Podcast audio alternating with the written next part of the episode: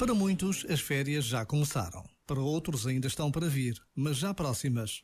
Seja onde for que passemos as nossas férias, o importante é que sejamos capazes de entrar no outro ritmo e de abrandar o passo.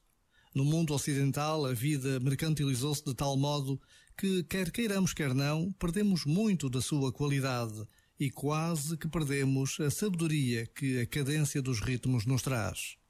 Saborear os tempos de paragem é fundamental para que possamos ver tudo com mais atenção e cuidado.